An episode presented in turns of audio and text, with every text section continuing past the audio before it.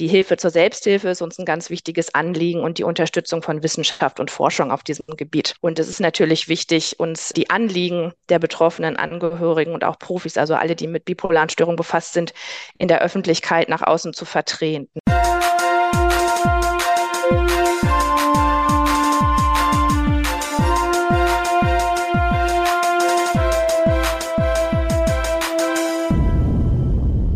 Crazy Turn.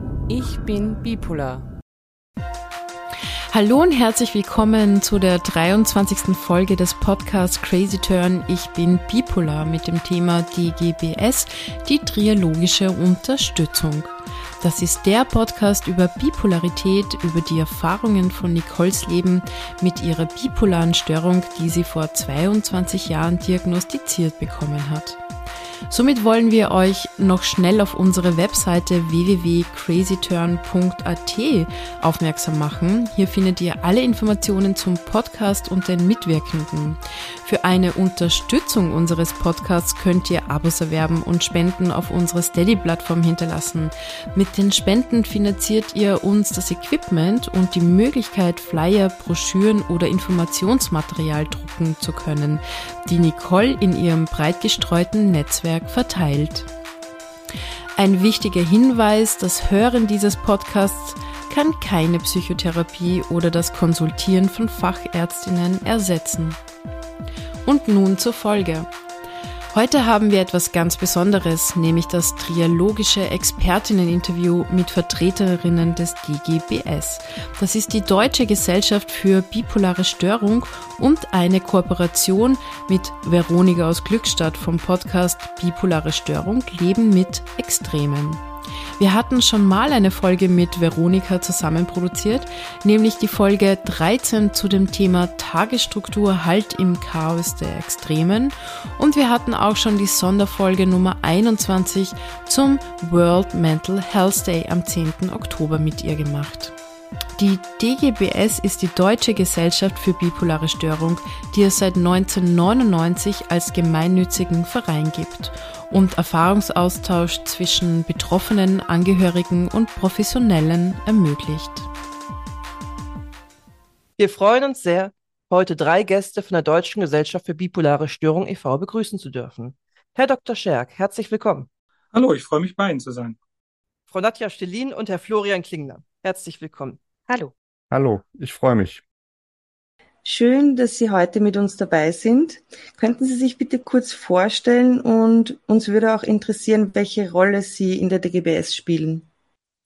Ja, mein Name ist Harald Scherk. Ich bin Facharzt für Psychiatrie und Psychotherapie und bin Chefarzt einer psychiatrischen Klinik in Langen, südlich von Frankfurt.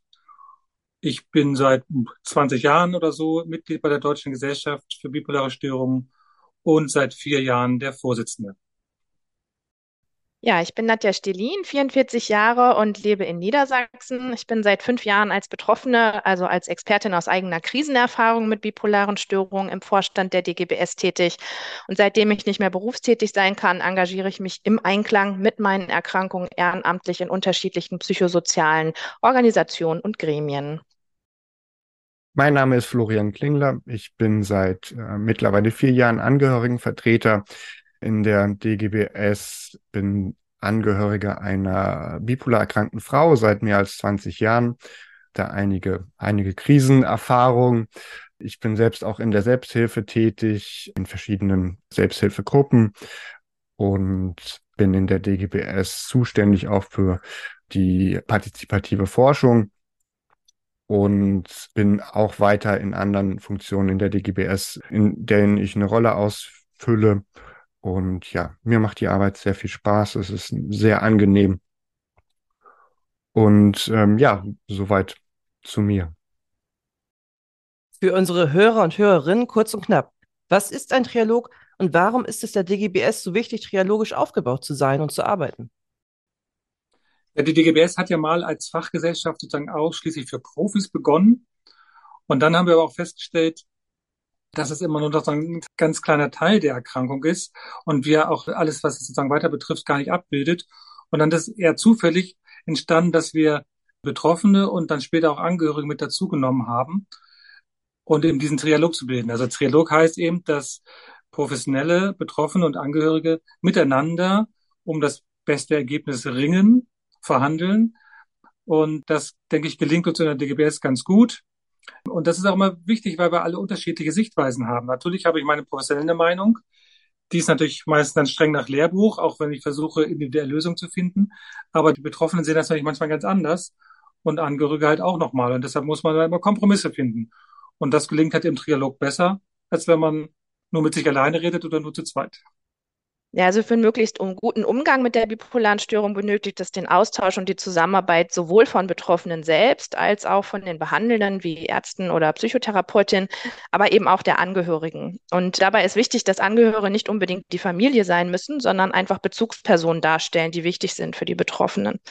Ja, und nur wenn alle an einem Strang ziehen, gelingt ein guter Umgang mit den Herausforderungen, die so eine bipolare Störung leider immer mit sich bringt. Und getreu dem Motto, nichts über uns ohne uns, fällt es Betroffenen leichter, die manchmal langen und schwierigen Wege hin zu einer passenden individuellen Therapie zu gehen, wenn halt die Therapie eine Interaktion ist von Betroffenen, von Angehörigen und äh, von den äh, Profis, sodass man eine partizipative Entscheidung entwickeln kann. Und so kann jeder die Expertise von seiner Warte heraus reinbringen und alle können voneinander lernen und profitieren. Welche Vorteile, aber vielleicht auch Nachteile hat diese Art der Zusammenarbeit? Das hat natürlich den Vorteil, dass, dass wir sehr eng miteinander sind, dass es zu einem Austausch kommt, der, der sonst so im Alltag, im klinischen Alltag gar, gar keinen Platz hat. Das ist ein Austausch auf Augenhöhe, der, der einem viele Einsichten bringen kann. Es hat aber auch immer mal wieder den Nachteil, dass verschiedene Konflikte, die man vielleicht im echten Leben hat, in der Partnerschaft auch in der DGBS vorhanden sind. Es ist so eine Partnerschaft in groß, würde ich sagen. Also die gleichen Konflikte, die es in der Partnerschaft gibt, die es zwischen Behandlern und Angehörigen und Betroffenen gibt, die gibt es auch in der DGBS. Also so ehrlich muss man sein.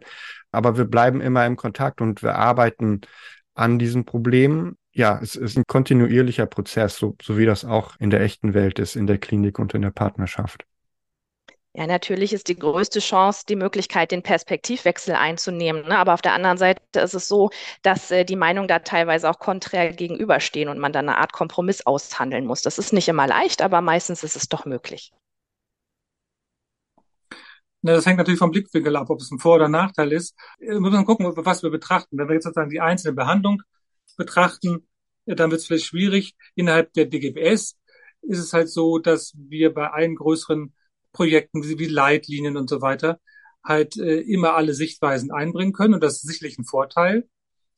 Für die konkrete einzelne Behandlung ist es vielleicht manchmal aber auch nachteilig, sozusagen, wenn dann die verschiedenen Meinungen miteinander konkurrieren und wir keine Lösung finden und es länger dauert, bis wir eine gute, für alle tragbare Lösung finden. Das heißt, die Frage ist es nachteilig oder das gehört aber dazu. Ne? Wenn ich trialogisch unterwegs bin, muss ich halt, bis ich einen Kompromiss finde, dauert es länger. Es ist die Frage, ob man es als Nachteil bezeichnet.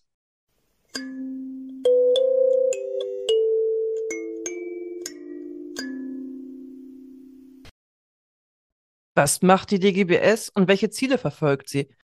Ja, das Ziel der DGBS ist einerseits erstmal, so fingen wir an, die bipolare Erkrankung in der Fachwelt bekannter zu machen. Natürlich kennen das irgendwie alle, aber dass man immer rechtzeitig dran denkt und auch das immer im Bewusstsein hat, dass es eben viel häufiger die bipolare Störung gibt, als vielleicht viele denken. Und dann geht es natürlich darum, auch in der Bevölkerung allgemein, ich will nicht sagen Werbung zu machen und eine Aufmerksamkeit zu kriegen, dass eben auch da das Thema bipolare Störung bekannter wird, darauf geachtet wird, dass Betroffene eben auch schnell Hilfe bekommen, weil viele informieren sich natürlich selber, wenn man irgendwie beschwert hat über das Internet. Und das kann man ja nur, wenn man auch weiß, worum es geht oder wenn Werbung dafür gemacht wird. Und genauso natürlich auch für Angehörige geht, dass die eine Plattform haben, sich vernetzen können, dass die sich austauschen können und wissen, was, was kann ich eigentlich als Angehöriger beitragen, dass es den Betroffenen besser geht.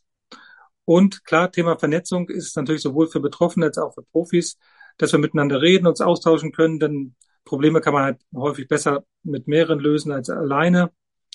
Und das machen wir, indem wir ja, Selbsthilfegruppen unterstützen, also mit Material und im Aufbau, logistisch sozusagen manchmal ein bisschen oder Ideen liefern, Angehörigenarbeit.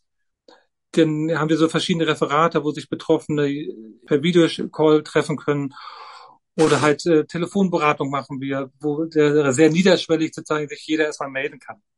Und da gibt es noch viel, viel mehr von solchen Angeboten, die bestimmt die Frau Stellin und der Herr Klingler auch vorstellen können. Die Hilfe zur Selbsthilfe ist uns ein ganz wichtiges Anliegen und die Unterstützung von Wissenschaft und Forschung auf diesem Gebiet. Wir unterstützen die Forschung in diesem Gebiet. Ähm, Herr Klingler hat es schon angesprochen. Partizipative Forschung ist jetzt auch etwas, was äh, wichtig, immer mehr Wichtigkeit bekommt, auch im Bereich der Forschung.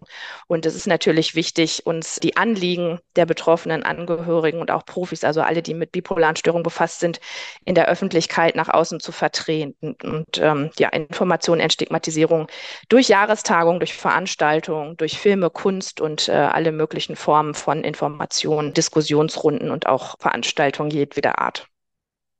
Herr Dr. Scherk, was ist diese partizipative Forschung, von der jetzt schon öfters gesprochen wurde? Bei der partizipativen Forschung geht es darum, dass Forschung eben nicht nur sozusagen aus Sicht der Wissenschaftler betrieben wird, sondern dass die Betroffenen für die jeweilige Erkrankung mit einbezogen werden in die Durchführung von Forschung, aber auch mittellangfristig in die Entwicklung von Forschungsideen und Studienideen. Meine Frage wäre zusätzlich, gibt es von der DGBS auch so etwas wie Ambulatorien, wo Leute hinkommen können, die betroffen sind? Äh, wir sind ja sozusagen äh, keine Gesellschaft, die jetzt Ambulanzen oder Praxen oder sowas anbietet, sondern wir sind ja Zusammenschluss von, von eben Profis, betroffenen Angehörigen. Aber natürlich sind viele unserer professionellen Mitglieder arbeiten im Krankenhaus, arbeiten in einer Ambulanz oder haben selber eine Praxis. Aber es gibt es keine DGBS-Ambulanzen. Wir haben ein DGBS-Zertifikat, wo wir sagen, ja, in der Klinik wird zum großen Teil alles so gemacht, wie die DGBS das für die, die bipolare Störung empfehlen würde. Das gibt es sozusagen für verschiedene Kliniken. Das wird auch alle paar Jahre wieder evaluiert. Und dazu gehört eben auch, dass diese Kliniken dann eine Spezialambulanz für bipolare Störungen anbieten. Aber es ist sozusagen keine DGBS-Ambulanz, sondern natürlich gehört das zu der jeweiligen Uniklinik oder Klinik und ist jetzt nicht ganz gleichmäßig über die Bundesrepublik verteilt, ne, sondern das ist ein bisschen zufällig. Das hängt davon ab, ob der jeweilige Klinikleiter so eine Ambulanz anbieten möchte oder das ins Konzept passt.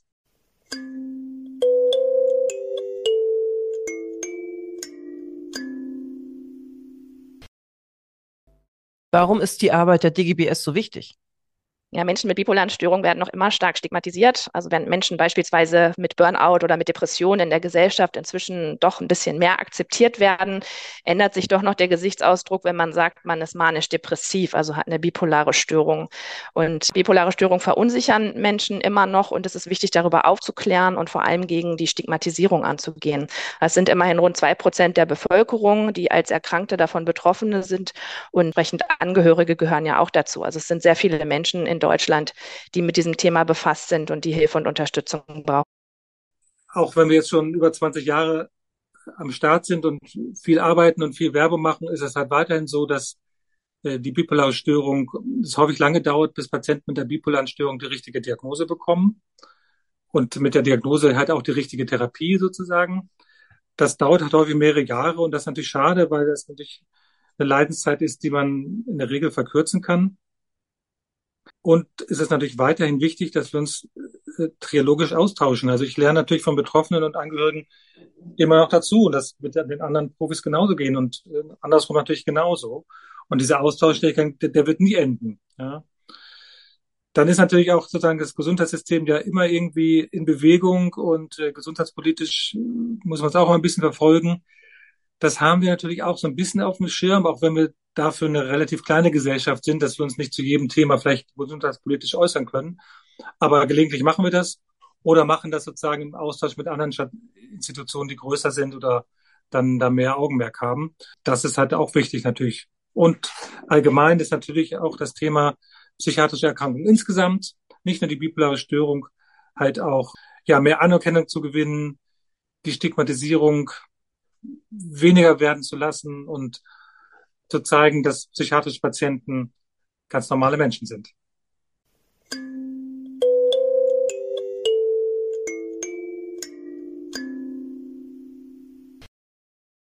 So, nachdem ich aus Österreich bin, interessiert es mich natürlich brennend, ob es Ihres Wissen nach weitere vergleichbare Organisationen im deutschsprachigen Raum gibt? Und gibt es zum Beispiel von der DGBS Kooperationen mit anderen internationalen Institutionen oder Vereinen wie beispielsweise in Österreich lichterkette.at? Also es gibt natürlich vergleichbare Organisationen für, für andere Erkrankungen. Was jedoch die DGBS so einzigartig macht, ist eben, dass wir den Trialog so, in, so im Zentrum stehen haben. Das haben viele andere nicht. Es ist zwar so, dass viele andere Organisationen, wie zum Beispiel ADHS Deutschland, auch Mitglieder und Aktive haben, die in verschiedenen Rollen tätig sind. Aber dieser Austausch steht eben nicht so im Fokus wie bei uns. Und äh, spezifisch, was die bipolare Störung angeht, ähm, gibt es natürlich hier in, in, Deutschland nur die DGBS. Es gibt aber natürlich noch andere Organisationen, wie zum Beispiel Bipolaris in Berlin, die, die auch sehr tolle Arbeit machen, mit denen wir auch immer im engen Kontakt stehen.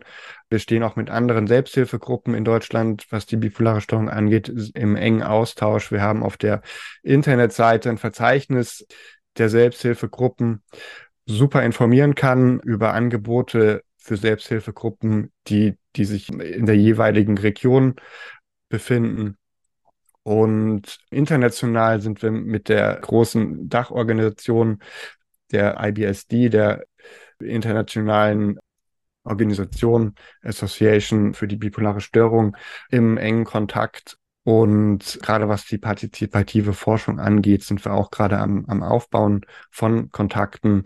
Es gibt in Österreich gibt's auch noch eine Organisation für die bipolare Störung, mit der wir auch immer im engen Kontakt sind.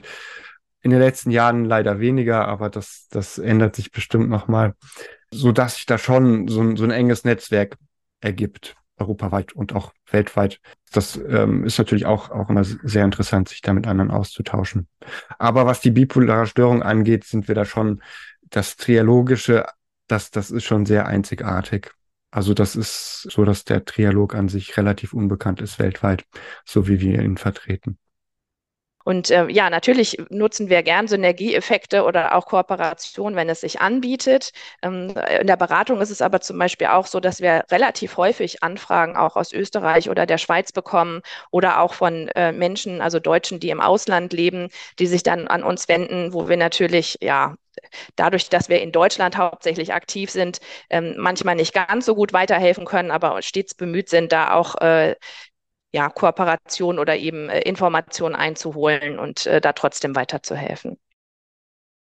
Also ich wollte nur ganz kurz mal hinzufügen, Lichterkette aus Österreich ist auch ein Betroffenenverein und arbeitet ganz stark zur Entstigmatisierung psychischer Erkrankungen.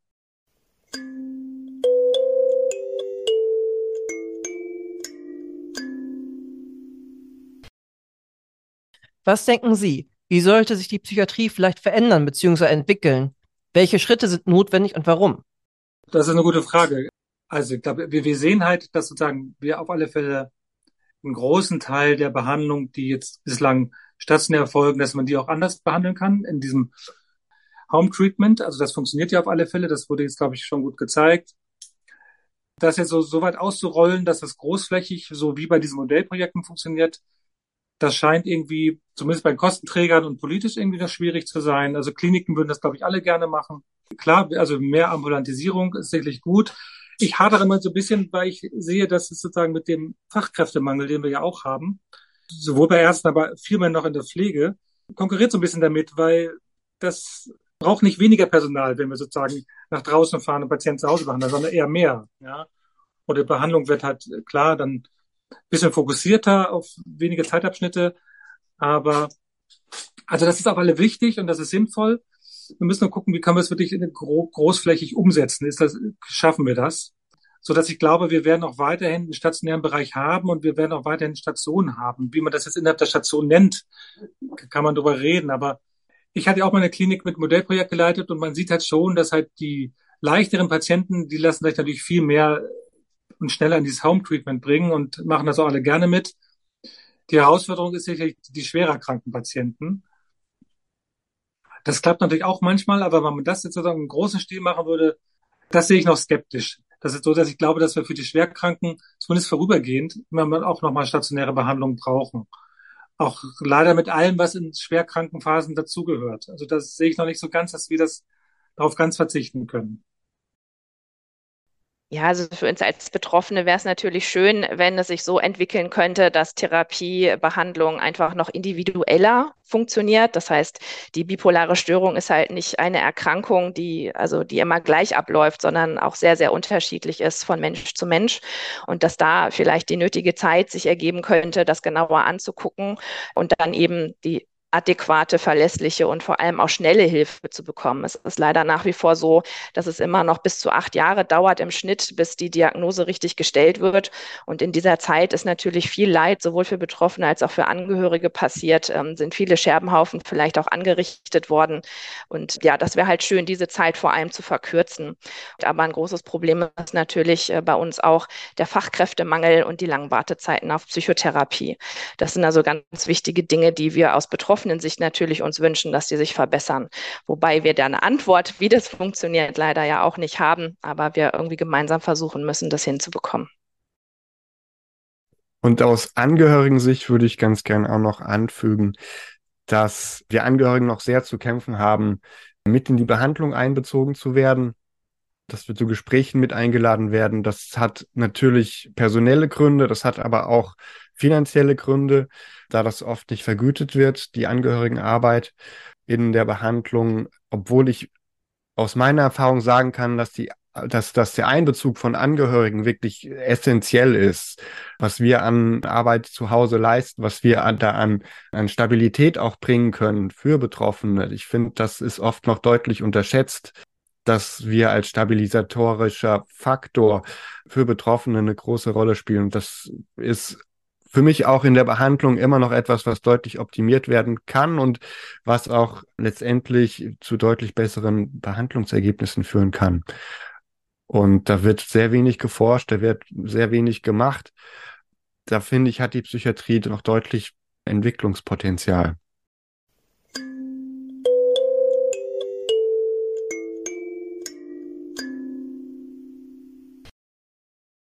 Ich möchte jetzt auf Betroffenenarbeit gehen und konkret auf Podcast. Mit Mackenbaracke von Barbara Dussler und Max Eike haben sie bereits einen Podcast zur bipolaren Störung mit auf den Weg gebracht und arbeiten auch schon seit der Gründung sehr daran, diese Erkrankung zu entstigmatisieren. Jetzt gibt es ja mittlerweile drei weitere betroffenen Podcasts im deutschsprachigen Raum zur bipolaren Störung, nämlich den von Veronika, bipolare Störung Leben mit Extremen, Katja Höger Bipolar Licht und wir machen mit Crazy Turn Ich bin Bipolar auch einen betroffenen Podcast. Welche Entwicklung zeichnet sich bereits bei der Entstigmatisierung ab? Wie sehen Sie das? Ja, es ist natürlich total schön, dass es immer mehr Menschen gibt, die ihre Stimme erheben, die auch Gesicht zeigen und in die Öffentlichkeit treten und offen darüber sprechen, dass sie diese Erkrankung haben. Wir haben es ja schon gesagt, es ist leider nach wie vor in der Gesellschaft so, dass ja, es leider immer noch viele Menschen gibt, die denken, Menschen, die manisch-depressiv sind, sind die nächsten, die mit der Axt durch den Zug laufen. Und es gibt natürlich Extremfälle, aber die sind ganz, ganz, ganz selten also die allermeisten Menschen mit bipolaren Störungen sind total unauffällig lebende Menschen in unserer Gesellschaft. Die sind sogar dadurch, dass es ja oft ein Selbstwert Problem auch ist. Ne? Also der Selbstwert stellt oftmals ein großes Problem dar innerhalb dieser Erkrankung. Sind das Menschen, die sehr sensibel sind und die versuchen, möglichst unauffällig zu sein und sich zu verstecken und möglichst nicht aufzufallen und irgendwo doch mit der Gesellschaft so mitzugehen. Ne? Dass es dann manchmal in, in verschiedenen Krankheitsphasen doch mal anders wird, das liegt halt dann in der Erkrankung begründet. Aber grundsätzlich, man, wir haben ja gesagt, das sind äh, Schätzungen zufolge ungefähr zwei Prozent der Bevölkerung, die diese Erkrankung haben. Das heißt, es sind viele Menschen, die sich nach wie vor noch sehr verstecken.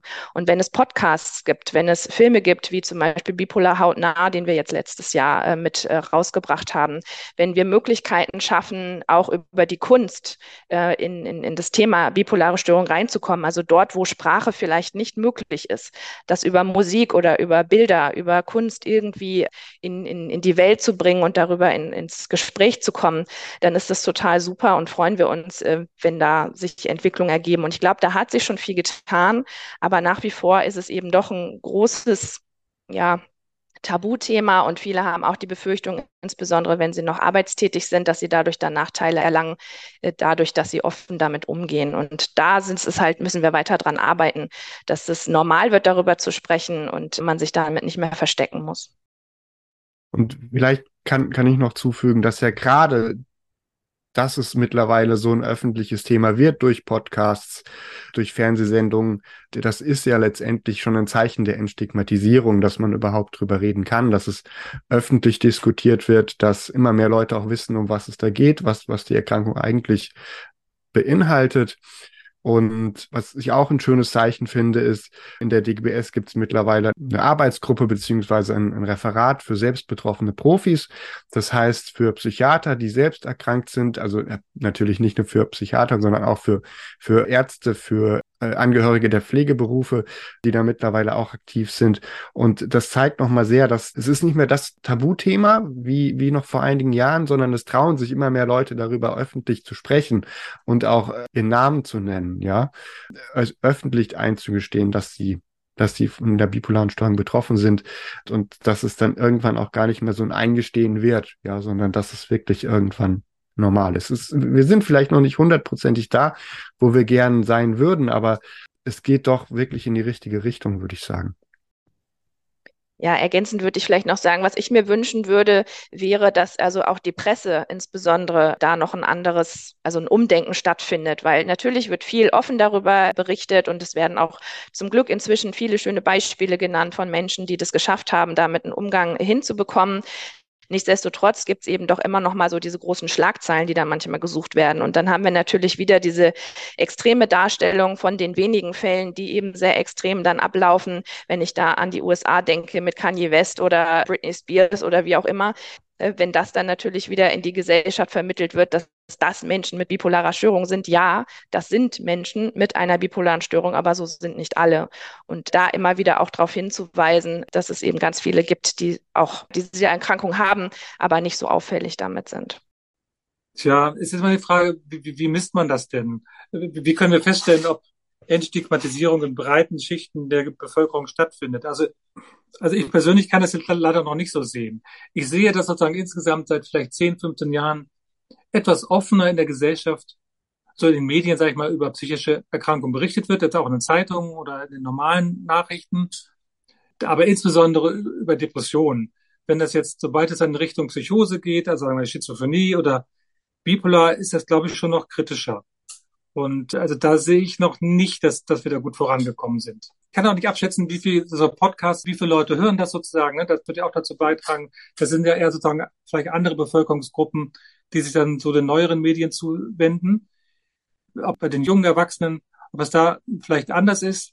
Ich kann es bislang gar nicht sehen, aber es wäre zu wünschen, ja, dass es so ist. Aber ich sehe ja nur, wenn Patienten zu uns kommen, dann haben die weiterhin die Schwierigkeiten, dass sie eigentlich nicht in die Psychiatrie möchten. Ja was ja vielleicht verschiedene Gründe haben kann, aber Stigmatisierung gehört auch mit dazu. Wie erleben Sie das denn mit Ihren Podcasts? Haben Sie das Gefühl, dass es schon zur Entstigmatisierung beiträgt?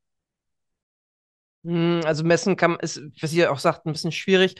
Also ich habe einfach das Gefühl, dass sehr viel Offenheit, also sehr viel Interesse an dem Podcast generell besteht, sich da ein fester Hörerstamm auf jeden Fall jetzt über die ja, fast zwei Jahre jetzt auch schon gebildet hat. Also ich glaube, ich kann für Nicole aussprechen, es gibt immer mal wieder Anfragen von Angehörigen oder auch Betroffenen, die sie ihre Situation schildern und dann irgendwie so auch ein bisschen auch im Rat irgendwie suchen, wo wir dann ja auch mal ein bisschen gucken müssen, wie können wir damit umgehen.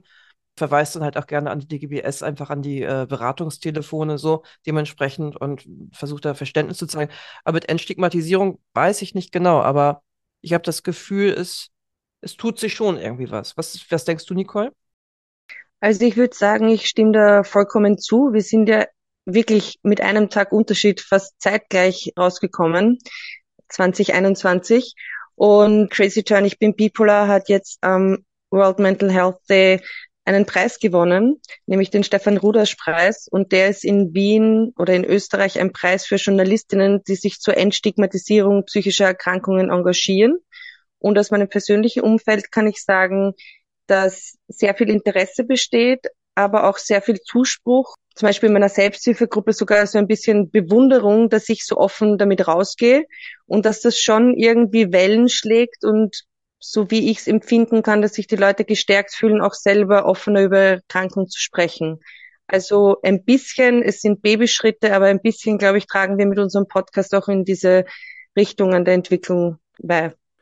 Ja gut, das wäre ja schön. Ja, wunderbar, okay. Aber wahrscheinlich ist es so, dass wir wirklich kleine Schritte machen müssen und vielleicht nochmal 10, 20 Jahre brauchen, bis es dann auch in weiteren Teilen der Bevölkerung ankommt.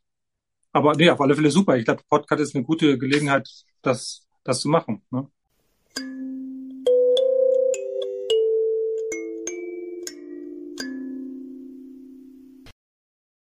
Mit der DGBS sind Sie immer auf dem neuesten Stand der Forschung.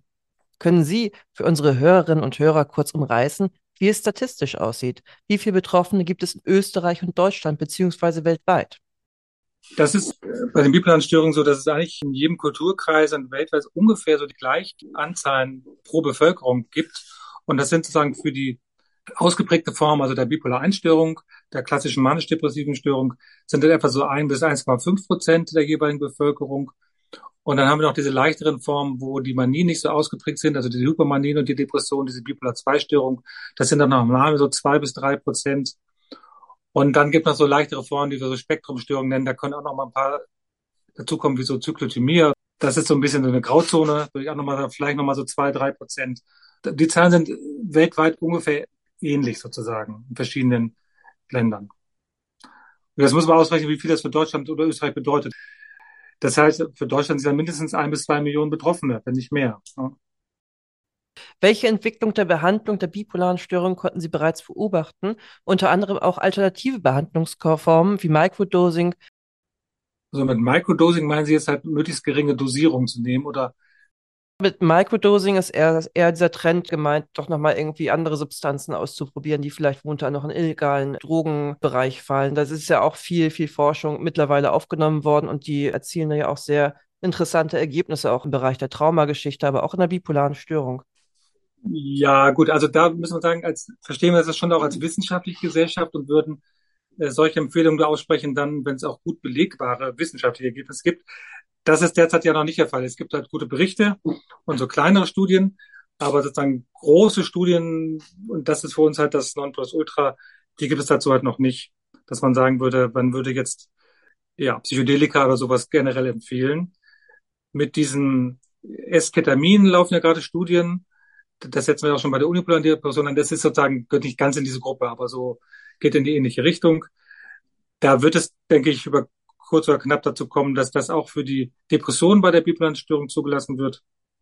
Und das ist natürlich auch schon ganz wichtig, weil die Depression im Rahmen der bipolaren Störung ist ja das, was uns am meisten Kopfzerbrechen macht. So Manie können wir in der Regel so ganz gut behandeln, dauert manchmal ein bisschen, aber das kriegen wir hin. Aber die bipolare Depression, die kann mitunter ja mal sehr lange dauern und auch sehr schwerwiegend sein. Und da, ja, da haben wir noch nicht so die guten Möglichkeiten. Ne? Und das ist so, was ich gerade sehe. Und klar, die Psychedelika, das ist gerade so viel im Fluss, das, das würde ich noch mal abwarten. Und dann wird ja auch immer wieder Cannabis gerne genannt. Da gibt's aber wirklich nur Einzelfallberichte. Gute Studien gibt's da noch nicht. Und solange würde ich mich auch zurückhalten, das meinen Patienten zu empfehlen. Nur beim Esketamin, wie gesagt, also da glaube ich, da sind wir auf einem guten Wege und das wird auch nicht mal lange dauern, bis es vielleicht sogar zugelassen wird.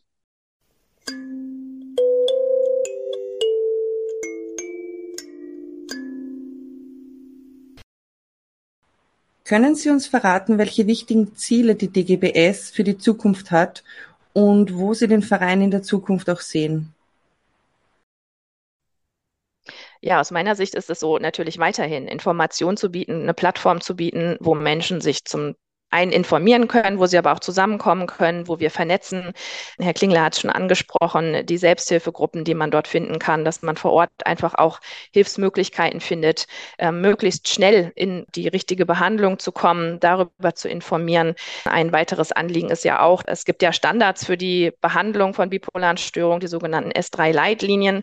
Das ist eben für Ärzte und äh, Therapeuten gedacht und auch entsprechend schwierig zu lesen. Ist auch ein Werk, das über 400 Seiten umfasst zusammenfasst. Und da haben wir uns jetzt die Mühe gemacht, ein Handbuch dafür zu erstellen, sodass eben auch Betroffene und Angehörige diese Leitlinie verstehen und dann gemeinsam mit den TherapeutInnen mit der partizipativen Entscheidungsfindung eine gute Behandlung zu finden.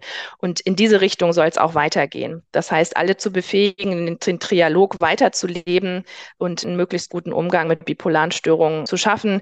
Dann wäre es natürlich schön, weiter zu forschen, auch ein bisschen spezieller zu forschen. Es gibt immer noch Gebiete wie zum Beispiel bipolare Mischformen. Also es gibt das klassische total, also Depressionen und äh, manisch zu sein, aber Rapid Cycling, wo das ganz schnell sich abwechselt oder auch Mischformen, wo Symptome von beiden gleichzeitig vorhanden ist. Das sind so Bereiche, wo eben sehr, sehr wenig geforscht wurde und ja, wo es einfach schwierig ist, gute Hilfe zu bieten und in der Richtung weiter zu gucken und da zu unterstützen, soweit das geht. Also weiter aufklären, entstigmatisieren, forschen und Hilfe bieten. Also ich wollte gerade, die Ziele sind eigentlich die gleichen wie am Anfang. Also wir wollen weiterhin die Erkrankung bekannter machen, wir wollen weiter halt die Versorgung für Betroffene und Angehörige verbessern. So, das, das ist eigentlich gleich geblieben.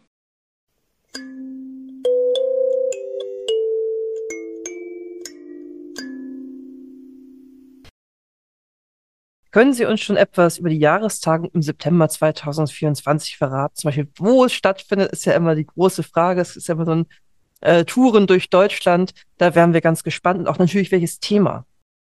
Also wir werden wohl in Frankfurt sein. Das, das ist schon relativ sicher. Es, es ist die 25. Tagung. Da werden wir uns sicher was Besonderes ausdenken zu. Ein Motto steht noch nicht fest. Das wird wohl auch noch einige Monate dauern, bis wir dann ein festes Motto haben. Wir fangen aber jetzt schon mit der Vorbereitung an. In nächster Zeit. Ich bin sehr gespannt. Also es wird mit Sicherheit eine besondere Tagung, weil es die 25. ist. Äh, Frankfurt ist ja ein Heimspiel für uns. Unsere Geschäftsstelle ist an der Uniklinik in Frankfurt. Da wird vermutlich auch die Tagung stattfinden. Insofern freue ich mich sehr. Es wird mit Sicherheit sehr, sehr spannend und was Besonderes. Jetzt äh, abschließend würde ich noch fragen, gibt es irgendetwas, was Sie unseren Hörern und Hörerinnen zum Schluss noch sagen wollen? Ja, sprechen ist wichtig. Von daher vielen Dank für die Möglichkeit, hier diesen Podcast äh, mitgestalten zu dürfen. Ähm, sprechen ist wichtig, nicht nur um aufzuklären und mehr Verständnis zu erreichen, sondern um Betroffenen und Angehörigen ein Leben ohne Verleugnung und Masken aufsetzen zu ermöglichen. Und wie ich es schon angesprochen habe, schnelle Hilfe zu bekommen, bevor es ganz schlimm geworden ist. Und nicht zu vergessen ist eben, bipolare Störungen können tödlich sein. Und es sind immer noch zu viele Menschen, die keinen anderen Ausweg sehen als den Suizid. Und hier muss unbedingt noch mehr passieren in Form von Aufklärung, Hilfe und Unterstützung, dass man ja durch diese Krankheitsphasen und schwierige Lagen kommt, äh, aus denen man selbst nicht mehr so richtig herausfindet. Das wäre mir noch wichtig. Zum Abschluss will ich eigentlich auch nochmal Danke sagen dafür, dass ich als Angehöriger hier dabei sein durfte, weil es doch nicht so alltäglich ist, dass Angehörige überhaupt eine Stimme haben. Wir haben oft damit zu kämpfen, dass wir überhaupt gehört werden.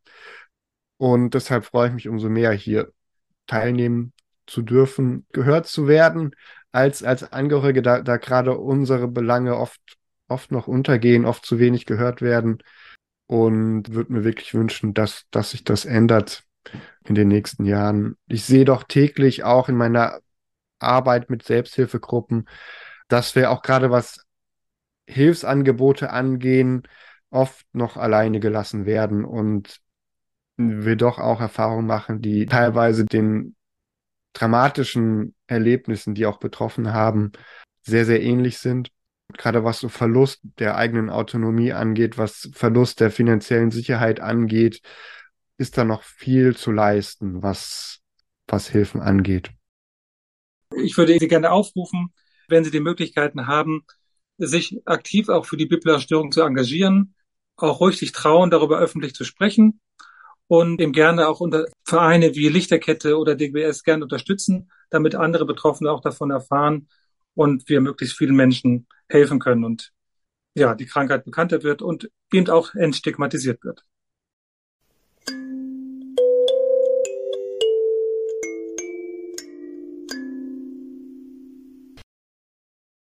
Ja, dann vielen Dank für das spannende Interview.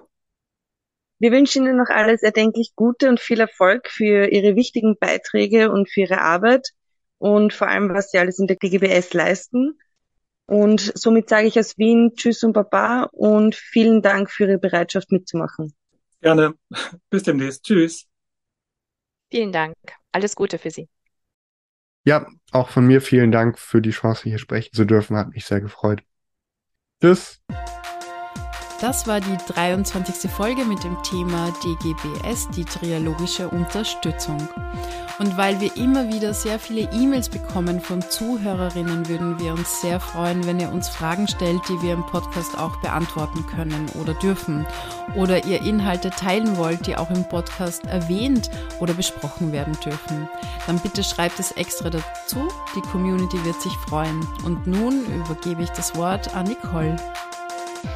Ja, von meiner Seite wollte ich noch einmal explizit Danke sagen. Danke an Veronika und vor allem auch Frau Chaka von der DGPS, die unermüdlich daran gearbeitet haben, dass überhaupt dieses Interview, dieses triologische Interview zustande gekommen ist. Ich möchte mich auch bei allen Hörern und Hörerinnen bedanken, dass ihr uns 2023 so treu geblieben seid oder viele neue dazugekommen sind. Ich wünsche euch allen erholsame, stressfreie und friedliche letzten schönen Tage dieses Jahres und einen guten Rutsch in 20, ins 2024er Jahr. Und wir beide hoffen, dass wir euch auch nächstes Jahr wieder als Hörerinnen begrüßen dürfen bei diesem Podcast. Also bleibt mir nicht mehr zu sagen als stay tuned.